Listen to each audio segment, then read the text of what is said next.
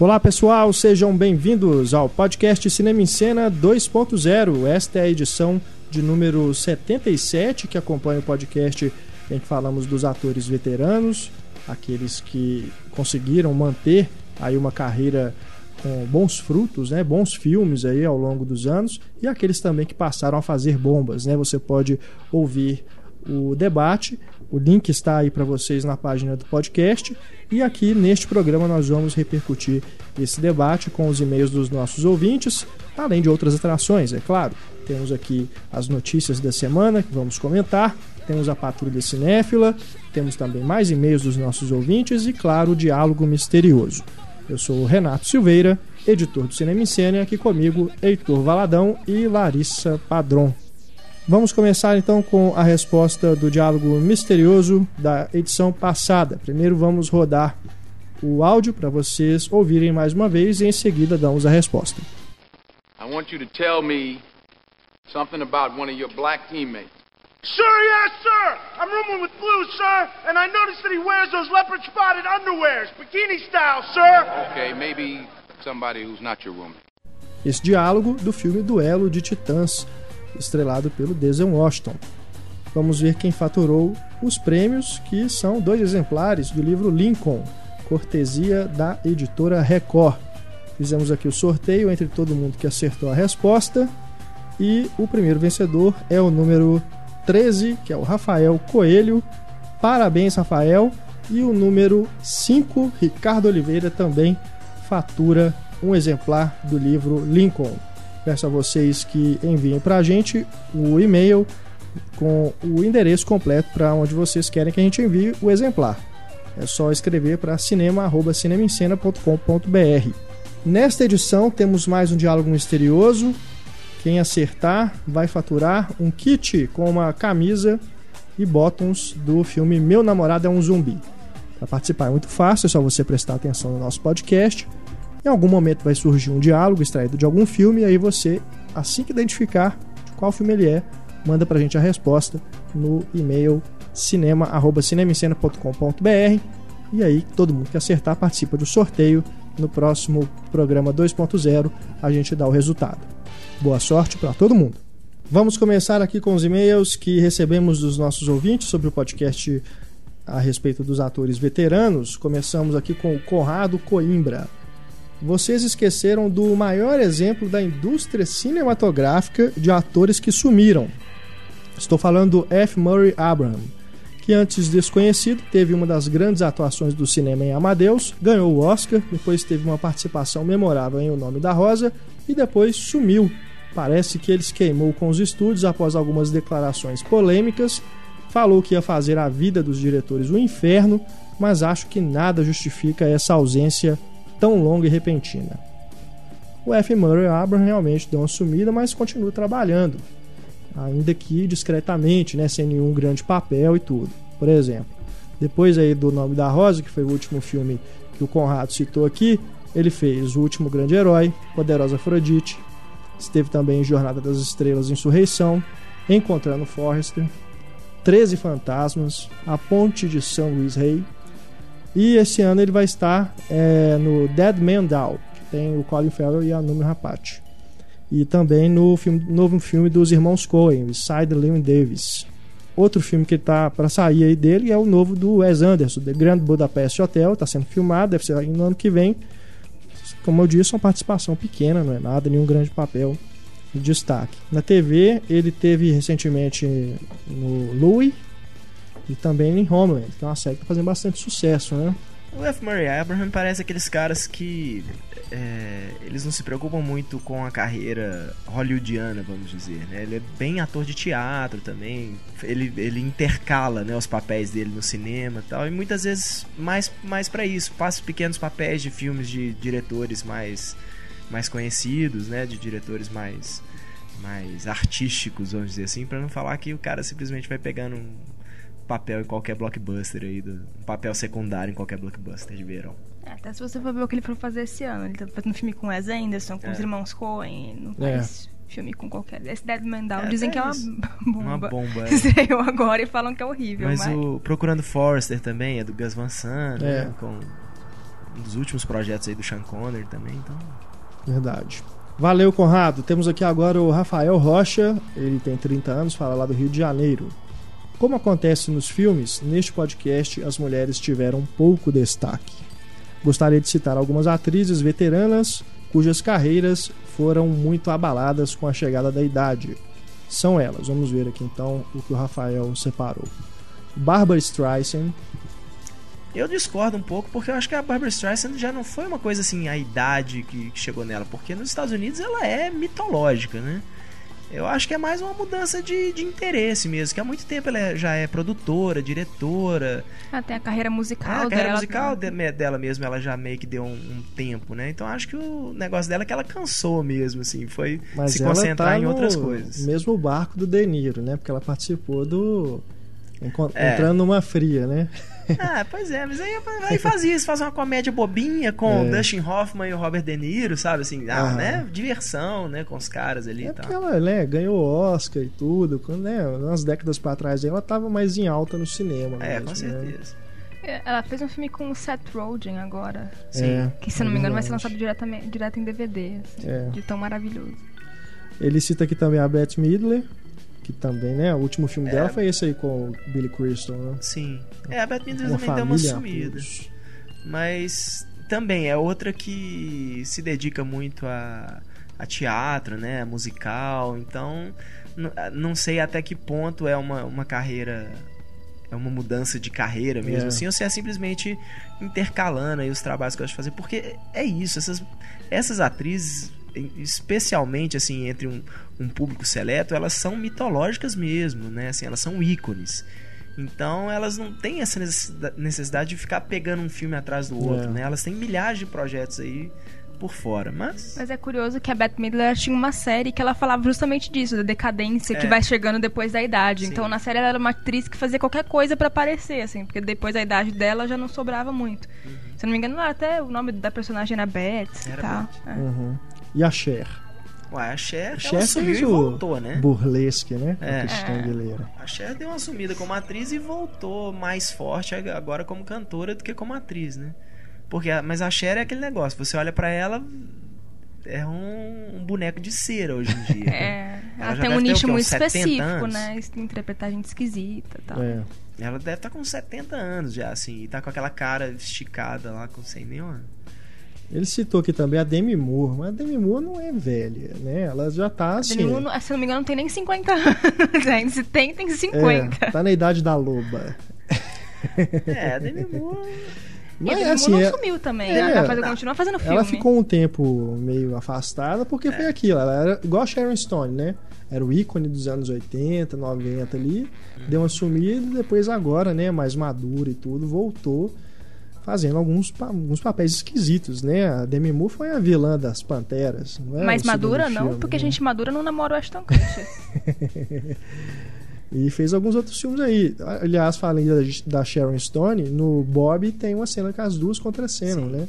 Que é que inclusive um, um ponto interessante do filme que não é lá grandes coisas, né? Mas tem essa, essa curiosidade. É, eu acho que a Demi Moore, depois que ela passou a receber pensão do Bruce Willis, ela fala, trabalhar pra quê, né? Ficar em casa namorando aqui um garotão e... Ela teve uns problemas de saúde recentemente, ela foi internada é. também. É. Ela fez aquele filme com o David Duchovny, que eles são uma família Sim, que vende. Eu gosto muito daquele filme. O filme é bom, ele, o final dele é meio moralista demais pro meu gosto, mas o filme é bem legal. Não, o final dele é ridículo, mas eu gosto do filme. Ele também disse aqui, a Glenn Close Glenn Close sobre a TV, né? Ah, tá naquela Damages, né? É, mas, poxa, outro dia mesmo ela fez aí o Albert Nobbs, que é, foi, né? A atuação Oscar, foi muito né? elogiada e tal. Pro Glenn Close, ela sempre foi... É outra, né? Que ela nunca foi uma atriz de, de blockbuster nem nada. É. Esse pessoal trabalha muito... É isso, né? Em filme que a gente não fica sabendo. Uhum. E aí, de vez em quando, esses filmes que ninguém fica sabendo ganham uma grande atenção aí, né? O caso, por exemplo, do Albert Nobbs o filme de repente né, cai no gosto da, da é. crítica é. e o filme começa a aparecer. Emma Thompson também não é uma que entrou em decadência. Tá no 16 Luas agora, um dos maiores blockbusters é, do tava ano. no Homens de Preto é. 3 no ano passado. Você Ela... pode até né, questionar a qualidade dos filmes, mas mesmo assim não é que é, ela topa qualquer coisa. É, o Nanny McPhee, se eu não me engano, ela é produtora, também roteirista. Nanny né? McPhee, eu não vi o segundo, mas o primeiro é bem simpático. É, dizem que o primeiro é legal. um filme muito bonitinho, o segundo falam que é uma bomba de sem tamanho, mas. E ela teve no Harry Potter também, né? Sim, é. É. E ela teve filho, né? Depois de bem mais velha, assim, depois do divórcio dela do Brennan e tal, ela teve um filho, deve ter, o menino deve ter uns 5 anos no máximo. Aham. Então tem isso também, né? Muitas dão um tempo ali, dão uma paradinha. Ele cita outras aqui: Jenna Howland, Julie Christie, Kathy Bates, Madeleine Story, Michelle Pfeiffer, Shirley MacLaine, Vanessa Redgrave, enfim. Acho que É, tem, Todas tem umas aqui aí que acabam estão bem velhinhas mesmo, né? É. Já estão realmente aposentando. Mas, mas, por exemplo, a Madeleine Stone eu, é o mesmo eu caso concordo. assim de, né? Ah, tá no Revenge, aquela Agora série fa- é, ruimzinha lá. Agora ela faz Ah, sim. Revenge. aham. Mas é uma que de repente deu um sumiço, assim, meio que no auge da carreira dela. Ela fez aquele filme de faroeste lá, o Bad Girls, acho que é Quatro Garotas e um Destino. Que aí podemos jogar nessa lista também a Andy McDowell, que deu uma sumida É. também. Apareceu no Footloose aí de Mas novo. também é sacanagem, não é veterana. hein? A- É. Ela tem É, aqui mas uns já 50 são- anos. Tá, Não, tá mas mais assim, esticada que não sei. São atrizes que, assim, meio que no auge da, da carreira, assim, deram uma sumida.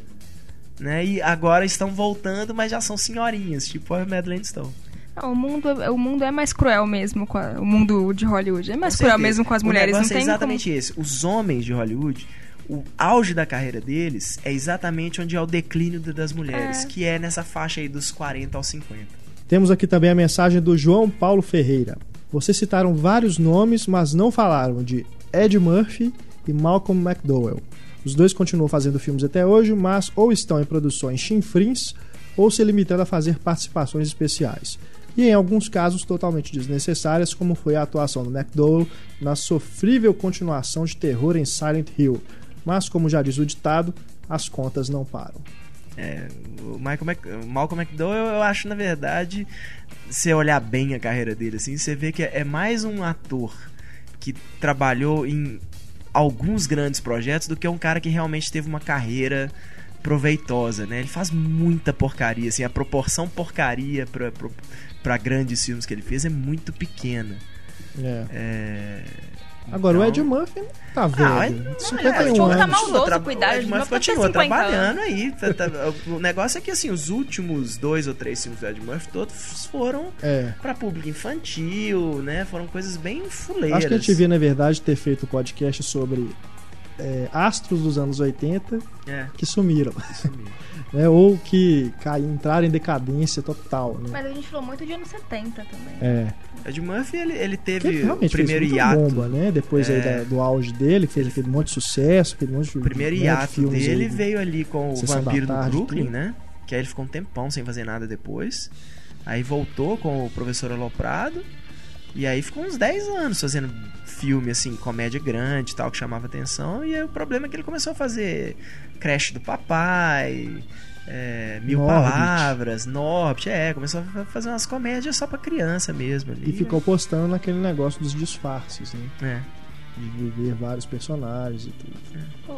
Ele ficou Saiu- meio desgostoso depois da, da esnobada que ele tomou com o Dreamgirls lá, que todo mundo falava que, Nossa, cara. que ele merecia, que ele merecia o Oscar. tá, né? Ele ficou meio Não, desgostoso. falam inclusive que ele perdeu o Oscar por causa do Norbit. É. que foi lançado na mesma mesmo época. Enquanto estava rolando a campanha do Oscar, o Norbit entrou em cartaz. E é aquela Ué, coisa, né? Sandra Bullock ganhou um framboesa e um Oscar no mesmo ano, não é por isso. É, porque o filme também que ela fez na É. mesma época do Oscar era Não que trecheira que saiu dele direto em DVD com o Brasil. Mas saiu uma lista acho que da Forbes recentemente sobre os atores mais e menos lucrativos. E o Ed Murphy acho que foi o menos lucrativo. Compararam cada dólar que ele ganha pra, com cada dólar que o filme recebe. É. E ele é o menos lucrativo. É, porque esse As Mil Palavras, por É. exemplo, que foi o último filme lançado dele, foi um fracasso gigantesco, assim. Aqueles Aquele- filmes caros e. e- Teve esse rouba- roubo, Roubo nas nas alturas, alturas. também, né? É, que não é muito dele, né? Assim, ali já tem o Ben Stiller, também tem um monte de Já gente. foi mais uma coisa assim, o Ben Stiller chamou o Ed Murphy, É. tipo, dar uma ajuda pro cara, talvez. E, e teve aquele filme que ele. Colocar ele numa grande Que eu esqueci produção. agora o nome do filme, mas que ele é um, um robô e é cheio de, Ah, sim. de Ed É, eu também não Murphyzinho lembro o nome Dele, tá? Também foi não. outro fracasso gigante. Então, É. o problema é esse: o cara emplaca uns dois, três fracassos um atrás do outro, dançou. É. E para terminar aqui os e-mails, temos o Leandro Sá.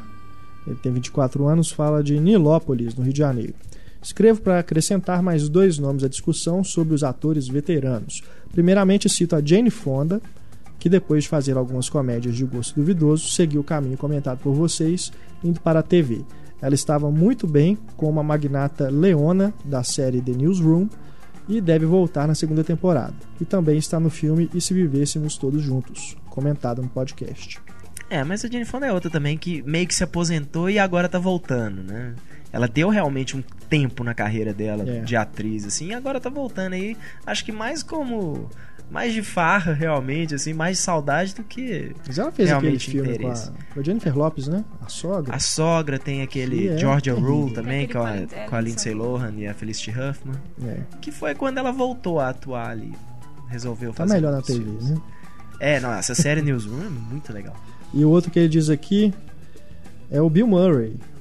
Aí ele lembra aqui do Encontros e Desencontros, que foi né, a a redescoberta do Bill Murray aí depois Aí de uma eu, série aí eu tenho de... que discordar totalmente, porque o Bill Murray, pra mim, é é outro cara. É. Ele seleciona muito, sabe? Ele brinca muito, ele tira longas folgas e tal, É. mas é o tipo de cara que hoje só faz o que realmente ele interessa pra ele de uma forma ou de É outra. porque ele tinha parado de chamar a atenção do grande público. É, O exatamente. Encontros e Desencontros foi aquele filme, né? Que foi de cada Oscar e tudo, ele tá num papel maior, ele é protagonista junto com a Scarlett Johansson. E é genial, né? O, o papel dele é genial no filme. Também, É, eu gosto muito dele filme também. Com o Wes Anderson, né? Filmes É, menores que ele não chamam a fez atenção o- do grande vários público. outros também Pois é. depois, né? Com o Wes Anderson. E eu gosto muito também do Flores Partidas. Sim, filmaço. Gosto Então, bastante. Ele é o é. protagonista. protagonista. O próprio o Rushmore também foi nessa época que ah, ele sumiu. Sumiu nada, É. ele tava fazendo o tipo de coisa que interessava mesmo a ele. Fazer do que fazer filme de estúdio, comedinha boba e tal. Ele poderia muito bem ter descambado pra mesma carreira do Robbie Williams. Sim. Né? E essas carreiras de comediante, na hora, é mesmo é igual a carreira de mulher. Na hora que você envelhece e, e começa. Deixa de ser um cara engraçado pra virar um velho maluco. né? Aí o povo não quer te ver mais. Então o Bill Murray fez exatamente o caminho contrário. Ele foi pegar os, os papéis que ele achava que eram a cara dele, não qualquer comedinha boba. Tava vendo esses dias um desses tumblers engraçados, fizeram dos atores que fazem coisas bacanas, né, pras pessoas. E tem uma que é dedicada ao Bill Murray, que ele vai em qualquer Sim. festa que você chama, não importa, pode ser a festa do vizinho do não sei quem, o Bill Murray Ah, vai na que é, ele aparece de surpresa, assim, que ele sai pela cidade na hora que ele vê as festas de universitário e tal, não sei o que lá. Aí que ele chega com uma garrafa de vinho, uma tábua de queijos e tal, e pergunta se ele pode ficar. Dorme lá, às vezes, assim, se ele bebe demais. Vamos para os destaques da semana. Começamos aqui com o filme de abertura do Festival de Cannes, o Grande Gatsby. Basta Lerman, né, Larissa? É um, um festival que vai ter o Spielberg como chefão do júri. Mais do que realmente, justo. é, tinha que ser um filme desse mesmo. tá? Né? Então, essa aí é a terceira vez que o Baz Luhrmann vai em Cannes. Ele coloca o primeiro filme, né, o Vem Dançar Comigo. Ele já havia participado. Depois com Mulan Rouge também. Mulan Rouge também abriu o festival. E agora o Grande Gatsby, né, que é aquele filme que já deveria ter sido lançado, né? Era, estava previsto inicialmente para o Natal do ano passado. E a Warner decidiu adiar para supostamente, alegadamente, aproveitar mais visibilidade para o filme né, e fugir da temporada de premiações que já estava bastante concorrida. Enfim, Mas né, ele vamos vai ver agora. Concorrer a palma de ouro ou é só Não, abertura? é Não, fora só de abertura. competição. Quando eles anunciam assim, né, com antecedência, o, o filme de abertura, geralmente é porque tá fora de competição, porque eles deixam para anunciar os concorrentes a palma de ouro tudo junto.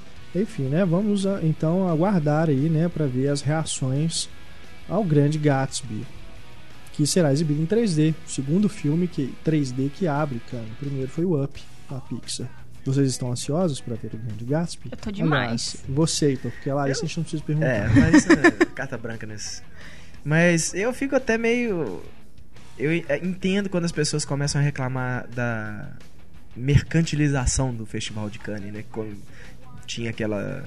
Era, né, sempre foi considerado assim um, um festival de muito prestígio e hoje as pessoas reclamam muito que o mercado americano entrou demais, né, no Festival de Cannes já. Mas, ah, cara, considerando, né, não é a primeira vez do Baz Luhrmann, né, é um projeto mais, né, não é, nós não estamos falando aí de um blockbuster de verão que tá, tá abrindo o festival, eu acho bacana. E eu fiquei muito surpreso com os últimos trailers, né, o primeiro trailer que eles lançaram ainda era como todo o primeiro trailer, os efeitos ainda estavam muito problemáticos, a montagem e tal, e aí eu acho que já deu uma enxugada boa nesses últimos trailers que saíram. Então aí me deixou mais otimista, assim. O primeiro trailer que eu vi, eu tava vendo um fracasso, assim, no nível do Austrália, assim. Aí depois eu falei, não, agora tá, tá bem melhor. Eu não sou tão entusiasta do Baz Luhrmann, assim. Eu realmente acho a Austrália É, muito sim, problemático. é, Apesar sim. de não, não odiar o filme.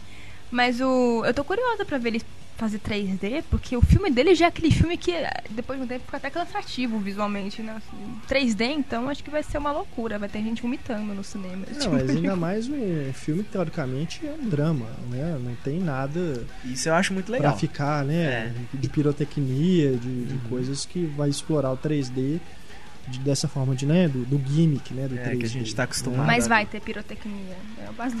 Sempre Não, é. Mas é diferente, mas é um drama, sabe? É a mesma Sim. coisa, por mais que o Pi seja um drama, né? As aventuras de Pi sejam um drama, mas ele tem essa. O visual do filme todo permite isso. Mas ele é uma fábula, E né? já, é, já o, Grande Gatsby, teoricamente, é um, é um drama, né? Assim, É. vai ter De aquela, época. as firulas do Baz Luhrmann e tal, e né, espero que ele use bem o 3D em relação a isso. Ainda falando de premiações, ah, saíram aí os indicados do MTV Movie Awards. Existe. Que é, exatamente, né? exatamente, a questão é essa, né? É uma premiação que começou muito legal, né? Era uma coisa muito que as pessoas gostavam, Era né? Fazia diferente, sucesso, né? Era Era- diferente as categorias, né? É, novas, é, inovadoras, assim, engraçadas e tudo. Mas que se tornou, é, nos últimos anos, aquela É redundante hoje. redundante, né? é. Sempre os indicados são aqueles filmes mais pops do ano, né? Não tem nada assim que você você leva a sério mesmo, né? O próprio fato de Crepúsculo estar lá todo ano. Curiosamente, esse ano não está, né? Uhum. Justo, assim, não filme. está de, da forma como os outros tiveram, né? Uhum. Tá até uma, uma seleção até respeitável, mas também porque eles pegaram muitos filmes que estão no Oscar também. Lado Bom da Vida, né? O Django. Filmes que hum, também dialogam com esse público da MTV. É porque quando saiu o, o MTV Movie Awards, quando começou, ele era o transgressor, né? Ele tava É. lá pra premiar os filmes eh, que eh, que o público gostava e não os, os bons filmes. Ele tava lá pra premiar o que a meninada queria ver. Hoje em dia tem tanto prêmio desse tipo que agora ele perdeu o charme dele, né? Ele era único. E agora perdeu essa, essa qualidade. é. Esse dia eu tava reclamando da MTV, eu tava falando, nossa, no que que a MTV se transformou? Ela era tão legal, tal, faz 10 anos que eu não assisto a MTV. E eu ouvi uma resposta ótima. A MTV ficou ruim ou você cresceu? Eu acho que é isso. É, Talvez nunca tenha sido tão bom também. assim. A gente tinha uma idade diferente. Porque eu lembro que a última vez que eu assisti o MTV Movie Awards já não era muito sério. Tinha a Bola Wilson era indicado como ator coadjuvante. Eu lembro que a última vez que eu assisti, a Bola Wilson era indicada ator coadjuvante. Então não é muito pra você levar a sério, né? Nunca Pois é. foi. Não, nunca foi, mas era, era exatamente isso. O lado legal dele era isso. Né, ó, sério é Oscar, sério é Cannes, sério é Berlim. é- Aqui não.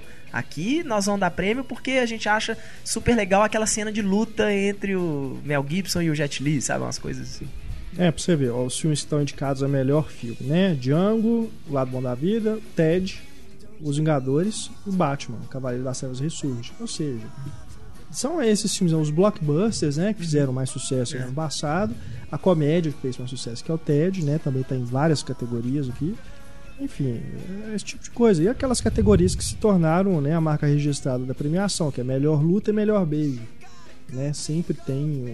Eles sempre fazem alguma coisa pegam cenas engraçadas, né? Cenas inusitadas e tudo. Apesar do que, melhor beijo, que eles sempre dão um jeito de colocar um beijo gay, esse ano não tem nenhum.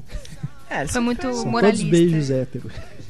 Eu me- não, me esqueço até hoje que a experiência né, do Roger Donaldson com a Natasha Henstridge ganhou o melhor beijo no MTV Movie Aham. Awards quando é aquela cena que ela beija o cara e a língua dela atravessa a cabeça dele. assim. Eu ouvi dizer que tem melhor cena sem camisa, é verdade? Melhor cena sem camisa. Todo ano, é, todo ano tem uma, uma categoria meio surreal, assim, baseada Agora- nos filmes do ano. Melhor performance sem camisa só tem homem. Sem graça. É. Palhaçada. Prêmio, você tá vendo? Depois fala que homem que é, né, É? machista. Sexista, Tá aí, MTV. é. Por que, que não colocou lá, né, o Killer Joe, alguma coisa, algum filme assim, né? Podia É. ter colocado. Eles também têm a categoria melhor vilão, né? E criaram agora que é melhor momento What the fuck. Que são cenas, né? Mais esquisitas e tudo. Apesar do que, elas estão até bem conservadoras se você observar aqui. Os indicados são Jamie Foxx e o Samuel Jackson no Django Livre, a cena final. Ah, o Denzel Washington e o voo, na cena do, do acidente, né? Que ele. Não não vou falar o spoiler aqui, mas enfim. É, é uma cena bacana mesmo. Tem um aqui da Escolha Perfeita, que eu não vi esse filme. E até pessoas na minha timeline elogiando, que me surpreendeu. Pessoas que eu não esperaria que um filme com. com tem música, Kendrick. né? Ana Kendrick Musical cantando, Ana né? Kendrick. Fossem elogiar, fiquei Também. até curioso. Fiquei- Tem o Javier Bardem no Operação Skyfall, o momento em que nós vemos o real a real face Coringa. dele, né? E o Ted na cena em que o Ted tá lá no supermercado. Não, tinha que ser a cena que a prostituta faz cocô na sala, que ela é a cena mais WTF do Ted. É muito absurdo. Se bem que eu não aquilo. sei, tá aqui Ted's Get Saucy. Mas eu já não sei qual das duas que é. É, Ah, que ele get saucy o tempo todo. Deve- mas É. deve ser na hora que ele.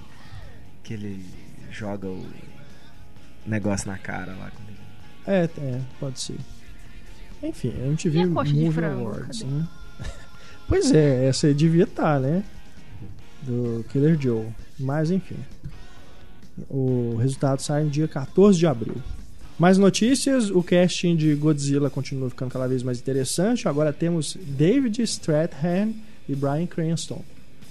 A Juliette Binoche está em negociações ainda, não está 100%. É, na verdade, esse povo todo eles falam que estão em, negociações, É. né? Final talks que eles falam. Às vezes é aquilo, né? Dão a premissa pra eles, falam assim, ó, o Frank Darabont tá escrevendo o roteiro, a gente quer dar essa abordagem e tal, eles se interessam, mas depois que lê o roteiro, É. assim, não. Eu acho que os caras igual o Passo. David Stratton viram e falam assim: Ah, né? Dá, quanto vocês vão pagar mesmo? Tá, não, é fácil. É fácil. Não, o Brian Cranston também tá, tá em É, todos Brian os Cranston filmes do ano faz passado. tudo, né? É, né? É. São uns caras que, assim, por mais que eles sejam atores bacanas, assim, e tal, mas eles não têm muito essa preocupação, assim. Eles sabem que de vez em quando rola de fazer um blockbuster, assim, ganhar uma grana Brian. Cranston fez Rock of Ages. Por favor, você lê esse roteiro e não fazia isso. Né, a gente não pode esquecer também que o de 98 do Roland Emmerich tinha o Jean Renault. Já Renault, ah, o próprio É. Matthew Broderick, né, que não Pois é. costumava pegar esse tipo de filme besta, assim. Vamos aguardar então como é que vai se desenvolver aí. E vamos ver os próximos atores, né? Porque eles também não estão falando quem que esse pessoal vai interpre- interpretar, É. né? Só jogam os Parece que os nomes. principais são o Aaron Johnson e É. a Elizabeth Olsen, né? Assim, É. o casalzinho do filme, mas vamos ver o resto. Mais uma aqui, pra felicidade do Heitor. Sam Mendes desistiu do próximo James Bond. Cara, não tem felicidade nenhuma nisso aí. Lógico que tem. Não tem, sabe Afinal por quê? de contas, Sam Mendes dirigiu Skyfall, que é o filme que o Heitor faz questão de Nos provocar. execrar Não é? toda vez. Não, eu não, não execo o Skyfall. Já falei várias vezes. Eu gosto do Skyfall. Eu só, eu só, na hora que alguém fala que é o melhor James Bond de todos, eu falo, ah, mano, isso fala muito mais sobre você do que sobre James Bond. Você é feio, mas, você é bonito. É. Mas ah, o que me deixa preocupado é porque é igual quando fala assim, Michael Bay vai fazer Transformers 4. Eu falo, graças a Deus. Prende o Michael Bay nessas porcaria mesmo. Deixa ele Deixa lá, ele lá, longe né? dos projetos bacanas. Na época do, do Superman Returns, lá que o Brian Singer fez lá, o Michael Bay era um dos principais candidatos. Chegou a anunciar no site dele que ele ia fazer. E agora o Sam Mendes, ele falou numa entrevista que o problema dele é mais agenda mesmo, que ele tem, acho que duas peças de teatro que ele tá produzindo, tem um- uns compromissos que aí ele não pode pegar. Meu medo é isso ser mentirinha e ele tá, na verdade, mexendo num projeto aí que eu tenho medo de ser o Liga da Justiça. né? Que por mais assim, tá, o Sam Mendes não é um diretor Ah. que eu falo assim, é uma bosta de diretor, não é. Pois é, mano. Mas tem tanta gente melhor do que o Sam Mendes pra pegar um Liga da Justiça, sabe? Que aí eu falar. É, não seria o primeiro nome que eu colocaria também, não. De jeito Nossa, Mas eu também não acharia. Pois é, mas esse que é o negócio. O Sam Mendes acabou de fazer o filme de ação do ano, praticamente. É. né? Skyfall fez mais de um bilhão, ninguém esperava isso. Nenhum filme do James Bond fez essa bilheteria toda. É, eu acho que também tem uma coisa de esperteza aí, né? É tipo, sei lá, o Pelé não voltar a jogar futebol. Ele fez um filme que todo mundo tá elogiando, ganhou todos os prêmios, ganhou uma grana. Ele vai fazer outro? Pra quê? Pra ser pior? Não, deixa, deixa meu nome aí como um dos melhores filmes do James Bond, apesar É. do Heitor não concordar. É, vamos ver, né? Quem que eles vão escolher aí. Porque, se eu não me engano, o, único, o último que repetiu foi mesmo o Martin Campbell. Martin Campbell, né? É. Que mesmo assim. Foram os dois reboots É, dele, né? isso que é curioso. Primeiro com o Pierce Brosnan e depois com o Daniel Craig. Vamos ver, né? Quem, quem eles vão chamar aí. Falando de diretores que não devem retornar, o Sam Raimi também já disse aí que não deve voltar para a continuação do Oz Mágico e Poderoso. Que a Disney já confirmou, o roteiro já está sendo feito, né? O filme está fazendo sucesso de bilheteria e tudo. Agora é aquilo, né? Vai fazer uma continuação de uma prequel, né? É, eu, eu acho meio suspeito. Isso é uma coisa, você pode olhar todo filme que, que, que estreia bem, já começa esse papo, né? Às É. vezes antes do filme estrear, ah, já está sendo preparada a continuação. Mas é igual você ver, por exemplo, Alice no País das Maravilhas do Tim Burton. Demorou bastante para realmente começarem uma verdadeira produção, não uma continuação. Porque é isso, né? Como é que nós vamos fazer uma continuação disso aqui? Como é que nós É. vamos tornar isso interessante? Isso aqui já é uma, uma, Já uma é continuação, uma um prequel, alguma né? coisa assim.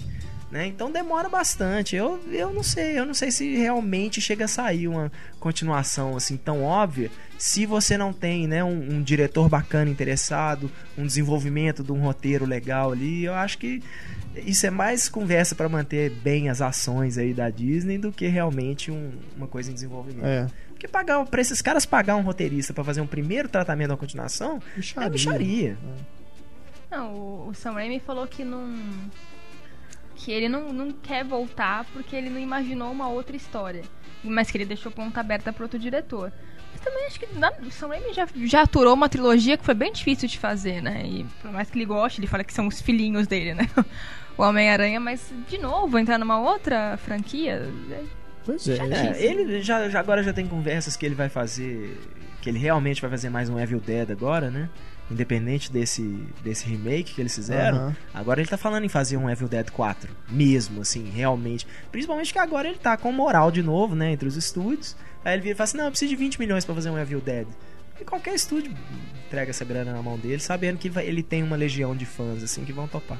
Mas seria meio estranho, não? Porque o, o remake aí tá fazendo sucesso aí no boca a é, o boca. remake tá, bastante, tá bem né? elogiado, né? Foi, foi lançado em alguns Já festivais. até falando de continuar De a partir dele é. ali, ignorando o resto da, da franquia, né? Fazer realmente uma continuação direta dele. É, uma continuação direta. Aí de repente ver entra um. Evil Dead 4. Mas o Evil Dead Esquisito, 3 já não chama Evil Dead, chama Army of Darkness. É, né? inclusive falaram que o próximo vai ser Arm, of the- Arm of the Darkness 2, né? É. Mas eu não sei, assim, eu acho que. Será que teria público pra esse tipo de filme? Tem. Tem muito, tem muito nerd hoje em dia aí, Renato. É, Eu acho que ele fazendo isso, vendendo. Porque na verdade é muito barato. Igual, por exemplo, começou agora uma campanha naquele. Kick, Kickstart. Kickstart. Kickstart. Pra fazer um filme da Verônica Mars, que é aquela série da Kristen Bell, que ela era adolescente, detetive, essas coisas. Os caras precisam de 2 milhões pra fazer o filme. Pra fa- filmar esse ano ainda. Né? Então, é, é- é, quando você tem caras que tem uma, uma equipe já que eles trabalham há muito tempo, esse tipo de coisa, atores que são amigos, né? É, aí acaba fazendo essa coisa. A gente faz o filme baratinho e tal, tem uma galera que vai querer ver. Na hora que tem um- uma grana boa entrando, assim, né? Tem o- um, um buzz legal, o estúdio entra pra jogar mais uma grana, pra distribuir, esse tipo de coisa. Então acho que você acaba tendo um monte de gente interessada ali que vai trabalhar a troco de micharia, mas não apenas pelo prazer de trabalhar, né, de fazer, de estar naquele projeto, mas até por isso, ó, eu fazer esse filme com o Sam Raimi agora, eu, né, emendo aí o próximo dele, que vai ser uma mega produção, É. né? Então, mas numa boa, cara, entre uma continuação do Oz e uma continuação do Evil Dead, eu prefiro que ele não faça nenhum. E faça um projeto original. Eu achei É. muito bom quando ele fez o Arraste-me para o Inferno. Ele tá tão bem ali, sabe? Tão, parece que tá se Respira, divertindo né? fazendo É. o filme. é, é o sonho de todo diretor de franquia. É, não que é ele poder não esteja, que eu intercalar os que ele, filmes. eu acho que ele gostou de fazer o Oz, porque parece que ele tá à vontade de fazer, até tá mexendo com material que ele nunca mexeu antes, que é um filme infantil. Né? Eu acho que ele foi É. até se saiu bem. Agora, o problema é isso, o cara ficar preso à franquia, entendeu? Ficar preso nesse sistema, porque por mais que eu goste mais do Homem-Aranha 2 do que do primeiro, eu preferia ver ele fazendo um filme original do que ficar fazendo três Homem-Aranha, entendeu? Ficar preso no negócio. É, é o que os caras mais gostam. Igual você olhar o Christopher Nolan, por exemplo. Ele fez o Batman, aí intercalou o É. primeiro e o segundo com o grande truque. Depois intercalou o segundo e o terceiro com o A Inception, origem. né? A origem. É. É o sonho de todo diretor. Eu faço um. Né, é, é, é, o- a- já virou até jargão, né? Um pra eles, um pra mim. Né? Ele faz o filme que ele tá afim de fazer e ele faz um filme que é realmente assim, pra manter o nome dele como um diretor de primeira potência. Agora, o Mark Webb, né? Que fez, emendou um no outro, né? Entendeu? Quase não conseguiu, né? Que ele Pois tem é. compromisso com a Fox. Esse aí eu não sei não, eu acho que ele vai, ou ele vai ficar preso aí realmente fazendo Homem-Aranha e a fama dele vai ser essa, ou ele vai mostrar que não é um diretor realmente interessante. É, é o terceiro filme dele. É, ele só fez o 500 dias com ela, depois o Homem-Aranha. Ah, Sei nisso não. o Sam Raimi viu finalmente o Homem-Aranha. é, Porque ele falou que tinha se recusado a ver e ele falou que. mas Ele falou respeitosamente, você me recusei pra ver, porque é uma franquia que eu tenho muita afeição, é difícil ver outra pessoa dirigindo. Mas ele falou que finalmente viu que amou, Mas que o Mark achou Webb ótimo, assistiu lógico, competente. né? Ele ia falar outra coisa. É lógico, né? Agora, Mas ele deve, no fundo, falar, mas eu fiz melhor. E não fez. ainda aí nas adaptações, né, de contos e fábulas infantis, a Disney aí com outros dois projetos, né, a Bela e a Fera e o Cinderela. A Bela e a Fera deve ganhar, pelo que estão falando aí, um- uma nova versão live action.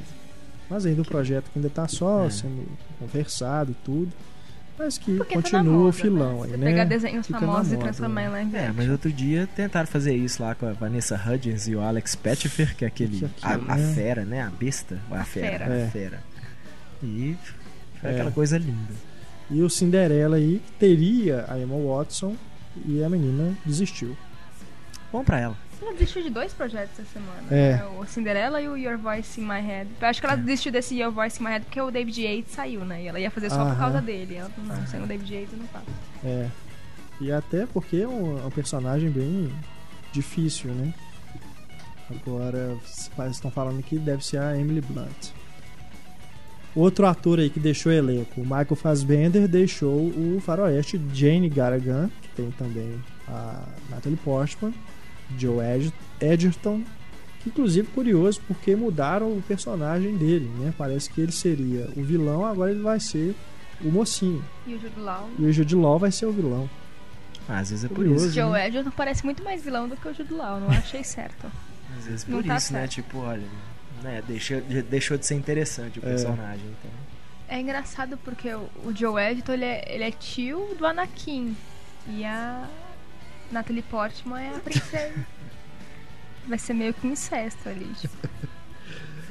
Bom, agora pros filmes de super-herói, pra não deixar de falar, ah, os papos aí agora sobre um filme solo do Hulk. Um novo filme solo do Hulk. E o Mark Ruffalo já andou falando aí, né, em entrevistas, que a próxima vez que a gente vê o Hulk vai ser mesmo os Vingadores 2.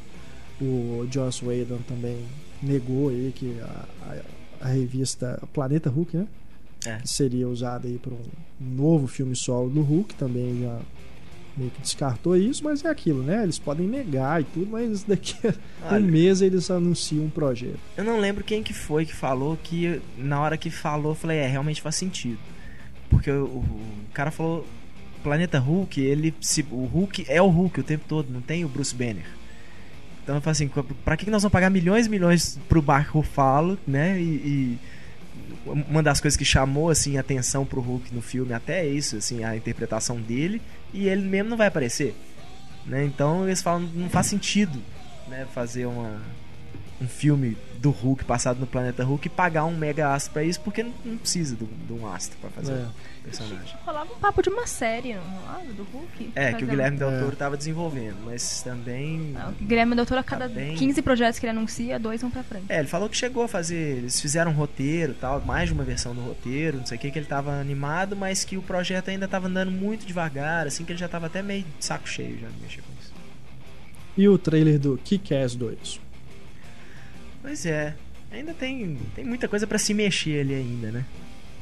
Tá, tá caminhando, vamos ver. né? É uma pena assim, a gente já. Eu, eu não sei os outros, eu já senti um pouquinho a falta do Matthew Vaughn ali na direção. É, apesar de que eu gosto muito do filme, o filme anterior do diretor, é o Jeff Wadlow, né? Que é o nome dele. Ele fez um filme que chama Never Back Down, acho que chama Quebrando Regras aqui no Brasil, que é um Karate Kid pra geração MMA. E não é ruim o filme, não. Assim, pra um filme de, de luta de adolescente, é, é, legal. Assim, eu prefiro ele do que o Karate Kid lá do, do Jaden Smith, por exemplo. Mas é, é, o, é o primeiro trailer, né? Assim, os caras mal, mal tem, tem coisa pronta ali, já É. encaixaram um trailer bacaninha. Mas tá divertido, né? É, bem, bem o E tom do, como é que do primeiro cresceram filme. também, né? É, o Aaron Johnson tá todo fortão, a Chloe Moretz já virou uma, uma mocinha mesmo, então tá, tá, tá bem baixo, acho que tá mantendo bem o espírito do primeiro, mas levando em consideração, assim, que o tempo passa. É.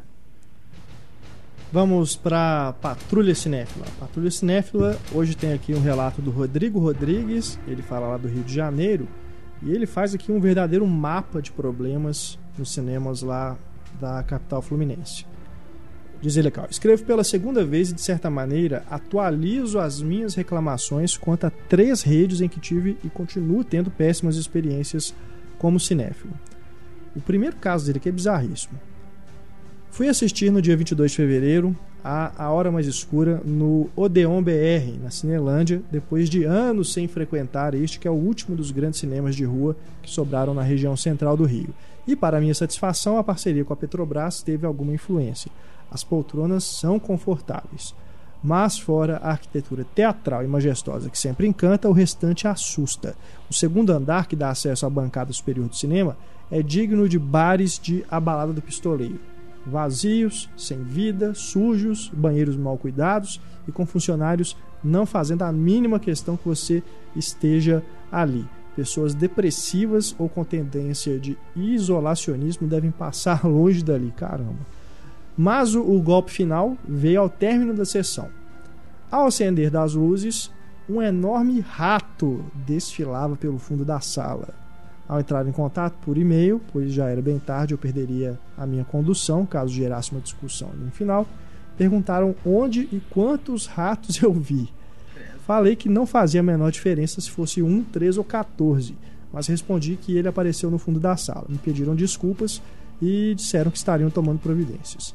Isso é caso de saúde pública. Imagine um rato daquele tamanho passando por alguém no escuro, em busca dos resquícios de pipocas e guloseimas. Eu deveria ter suspeitado de tudo isso, pois na entrada do cinema, uma pessoa fazia uma pesquisa Ibope sobre o cinema, perguntando há quanto tempo eu frequento, que acho que deveria melhorar, etc. Pena que não me perguntaram depois. É, mas Agora, cinema de né? rua, os caras têm que ter muito cuidado mesmo. Tem mesmo, é. Tá faltando. Rato, barata. Sem dúvida tá faltando cuidado, né? Mas. Porque, pô, aqui no centro da- da cidade, aqui em Belo Horizonte, a gente vê rato passeando à noite tranquilamente. Na rua, né? Esgoto, Pois é. aberto. Agora, ali o Odeon, ele fica realmente do, na- do lado de uma avenida de grande movimento, numa região super movimentada de, por veículos e tudo, o metrô passa ali embaixo. Então, assim, com certeza tem essas pragas urbanas ali na, no, no redor, né? Então, o pessoal do cinema, com certeza, tem que tomar cuidado triplicado para evitar esse tipo de coisa, porque realmente seria No escuro, imagina? Seria Vê terrível. um rato do seu lado. Eu, É, eu saio pensa, correndo é, da tá sala lá e não volto filme, nunca de repente mais. sobe É. um rato em cima de você. Imagina. Né? Pipoca no chão, essas coisas É, e tal. Os bichos vão andar entre as cadeiras. Terrível. Ele diz aqui também, outro caso. Fui assistir a Hitchcock no Cinemark Botafogo, na zona sul do Rio, no dia 2 de março. E para minha surpresa, o filme, diferente do que estava anunciado nos jornais e no site, não estava sendo exibido, pois, segundo o funcionário, entregaram a cópia com defeito. Acabei assistindo no Espaço Taú de Cinema, que fica próximo, e com horário praticamente igual. Minha paciência com esse Cinemark se esgotou, pois pela terceira vez consecutiva eu tive problemas. Fui assistir aos Miseráveis algumas semanas antes e o ar-condicionado estava com defeito. Obviamente, também fui ver no Espaço Taú. E ao tentar assistir a O Voo dias depois, a sessão, assim como a de Hitchcock, não estava disponível. Neste caso, a primeira sessão, contradizendo os jornais e o site novamente. Se não existisse o espaço Taú de cinema para me salvar nessas horas, eu estaria perdido. Enfim, esse tipo de problema é corriqueiro no Cinemark Shopping Botafogo. Peço a vocês, espectadores e ouvintes aí do Rio de Janeiro, se vocês realmente estão enfrentando esse tipo de problema lá no Cinemark Botafogo, Mandem pra gente suas mensagens pra gente, né, mandar esse volume aí de reclamações para eles, para eles verem que realmente tá a situação é. tá, tá fugindo de controle.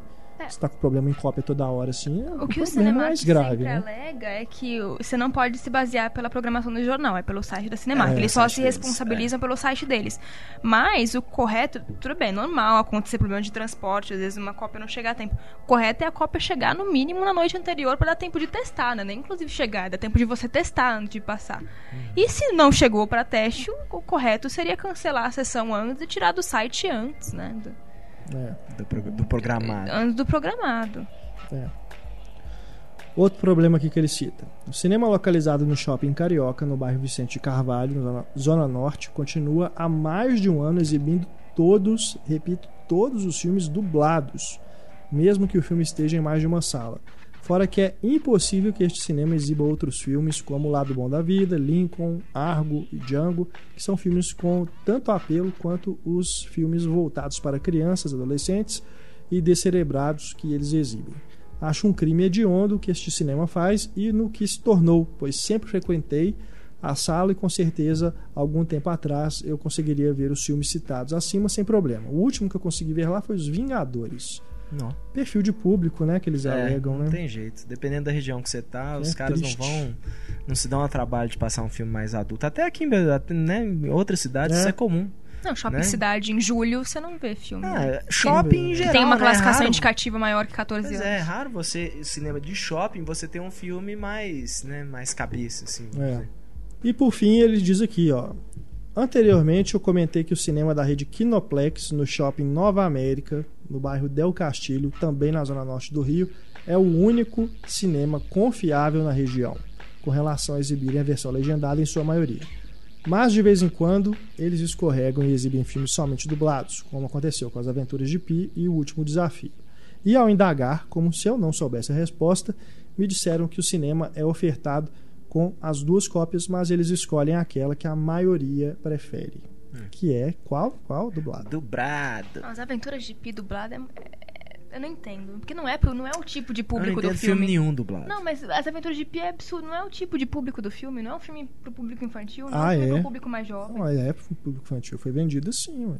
Eu Tem bichinho. É. Então, os bichinhos se matam. Spoiler, os bichinhos se devoram. É, e ele continua aqui, mas a minha outra grande reclamação é que apenas depois do Oscar é que este cinema começou a exibir alguns filmes que antes passaram longe, como Os Miseráveis, Argo e Lincoln, em horários escassos e tardios. Não que eu faça questão agora, pois já os vi há muito tempo, mas penso nos que não têm toda a minha disposição para frequentar vários cinemas ao mesmo tempo. Também nem sei se eles fazem questão. É, estrear filme depois, né, que já está já não passou. Não me parece nem comercialmente viável. É, você não, nem pra que exibe, né? O Django Livre, por exemplo, voltou ao top 10 de bilheteria agora. É. Tava. O Argo voltou, né? Voltou. Isso não, quer dizer que eu, isso não quer dizer que o Django voltou a vender muito. Pode ser simplesmente que as outras coisas que estão passando não estão chamando bilheteria suficiente. E o Django é. continua pelo menos mais estável. Sim, o lado bom da vida tá 6, 7 semanas em cartaz. Ele tá sempre nos top 3, top 4. É algo impressionante. The archers are ready, sire. Not the archers. My scouts tell me their archers are miles away and no threat to us.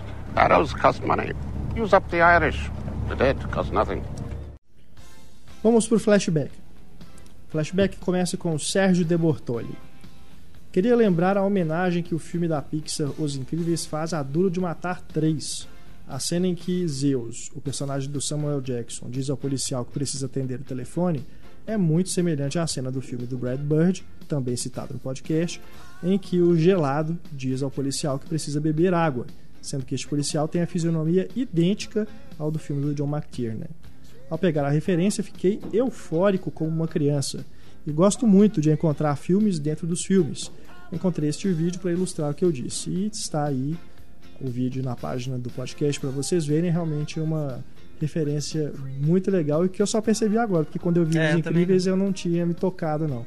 E realmente é, é, com certeza é a referência direta aí ao Duro de Matar. Valeu, Sérgio. Agora temos aqui o Wellington Fiorucci, que fala lá do Paraná. Sobre o Duro de Matar, parabéns pelas análises. Admito que fiquei pensando inicialmente, um podcast só para essa franquia não é nenhum poderoso chefão, Senhor dos Anéis, afinal Mas como ouço tudo o que vocês gravam, não me furtei a este pecadinho, que no final das contas superou as minhas expectativas. Ouvia enquanto viajava e a viagem foi mais curta e prazerosa ao lado de John McClane, Heitor Valadão, Larissa Padron e você, Renato Silveira. Que bom, né? É, ainda Que bem, pelo menos isso. pra ele. Pô, mas sacanagem, ó, do de Matar um eu acho um É. f- um, clássico. Bom, confetes à parte, fiquei me perguntando se este clássico, considero apenas a trilogia inicial neste caso, supera a franquia Máquina Mortífera. Para mim, outro fetiche de ação dos anos 80. A dupla formada por Mel Gibson e Danny Glover possui muito do que se falou de qualitativo, já que foi bem explorado em Duro de Matar. Conflitos familiares, alívios cômicos e enredo que não se escraviza em prol da ação. Enfim, gostaria, como sempre, de ouvi-los a respeito. Olha, eu acho que todos dois são.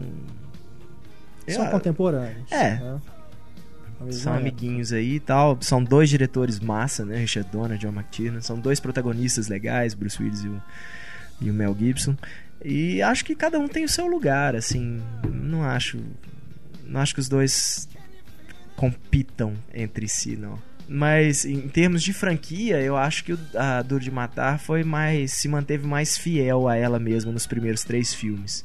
Enquanto Máquina Mortífera o segundo ele tem uma coisa, né, assim, ele tem alguns acontecimentos barra pesada, mas o segundo já é um filme mais leve, já tem um tom mais leve. O terceiro já parte pra comédia mesmo. Quarto, então. Não, o quarto é uma, é uma palhaçada, é uma paródia. o quarto é uma paródia da própria série. Né? Apesar de que o 4 também do Duro de Matar é, é- eu acho um filme fraco, né? O 5 nem se fala. Melhor a gente nem falar muito, porque vai que eles façam máquina mortífera assim. Durante muito tempo houve o papo, né? Teve. Mas Isso. o Richard Donner praticamente aposentou. É. E o E Mel, o Mel Gibson e Danny Glover também não. É, o Mel Gibson falava que ele filme. queria que, que uma das condições dele pra fazer o 4 era que o Riggs tinha que morrer no final.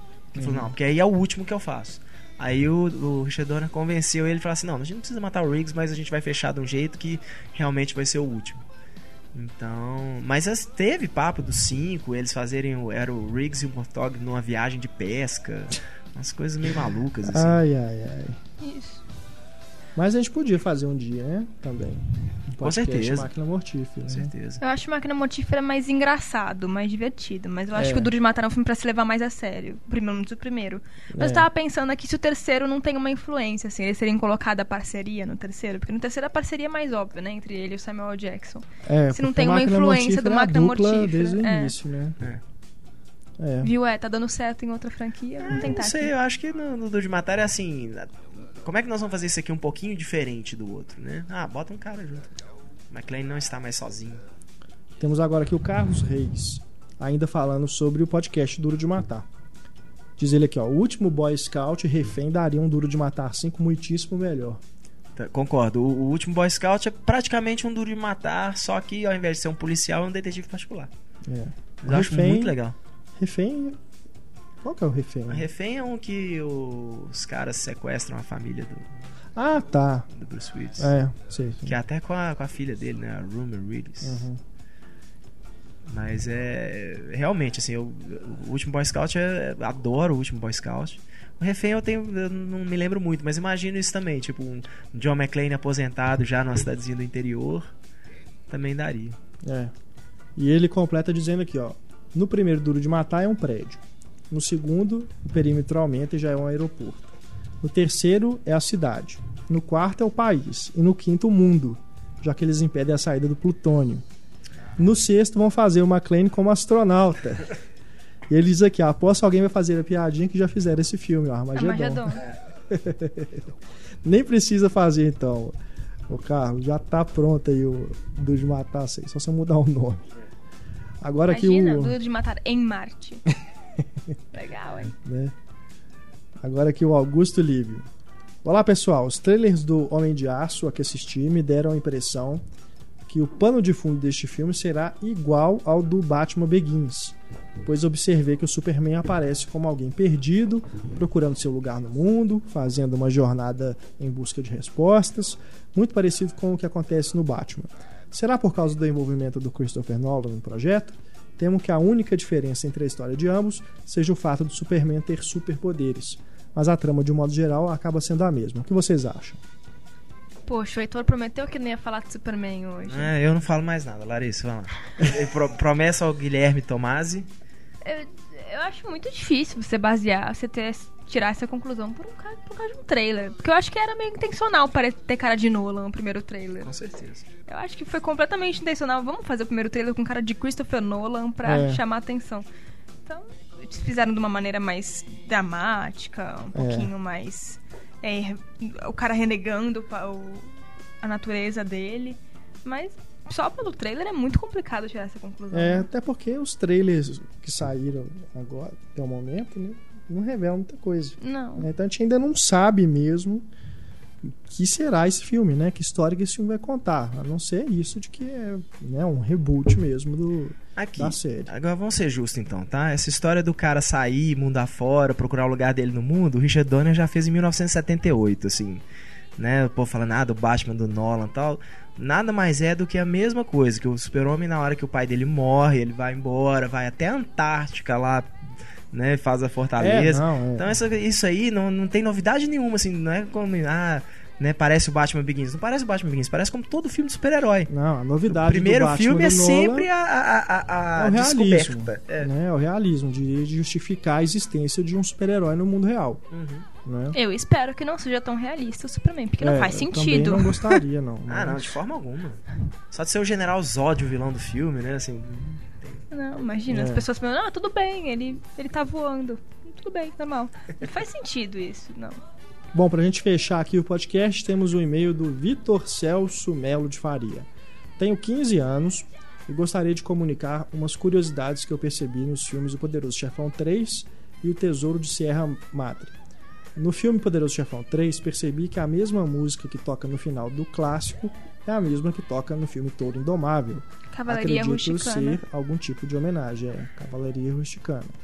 Não acho que seja homenagem, não. Acho que a música é foda.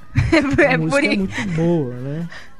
Agora, no, a outra curiosidade que ele diz aqui, aí sim eu já vejo como referência. Diz o, o Vitor aqui, ó. No Tesouro de Sierra Madre, notei que o personagem principal do velhinho minerador é o mesmo do Toy Story 2, onde ele é o vilão. Aí eu acredito que o Toy Story 2 seja sim uma referência, né? Com certeza. Criaram aí o.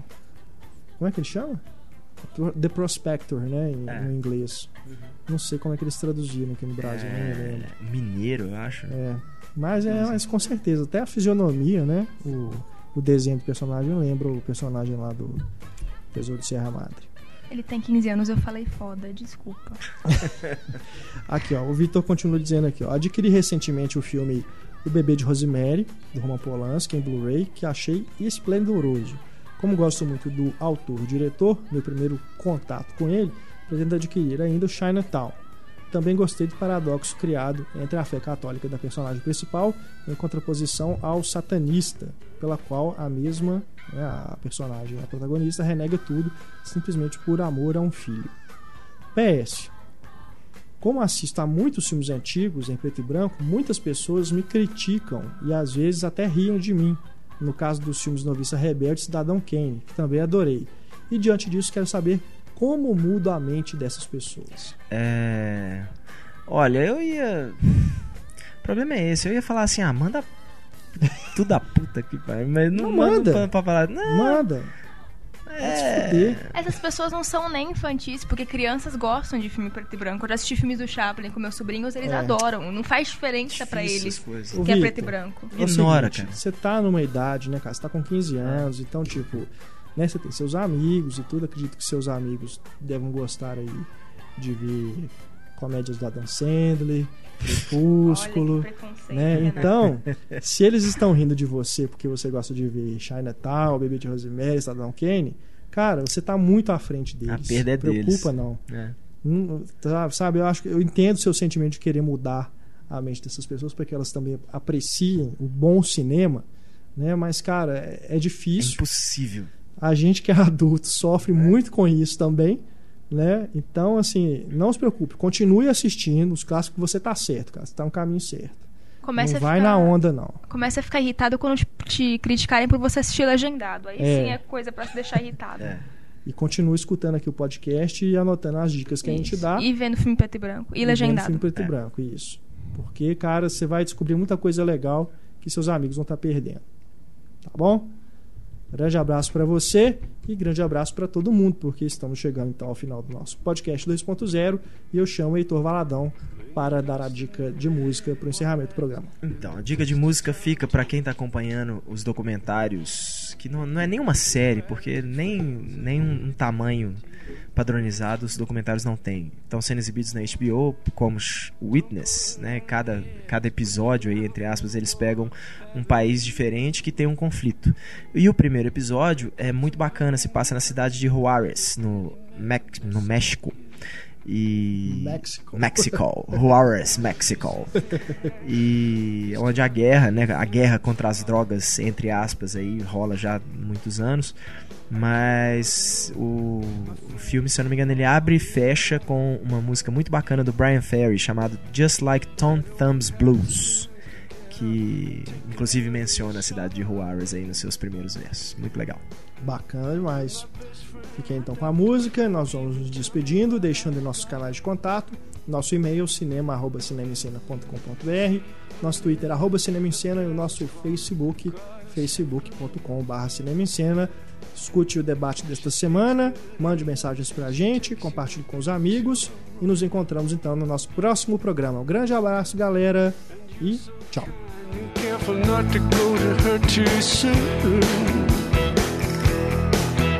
And she takes your voice and leaves you howling at the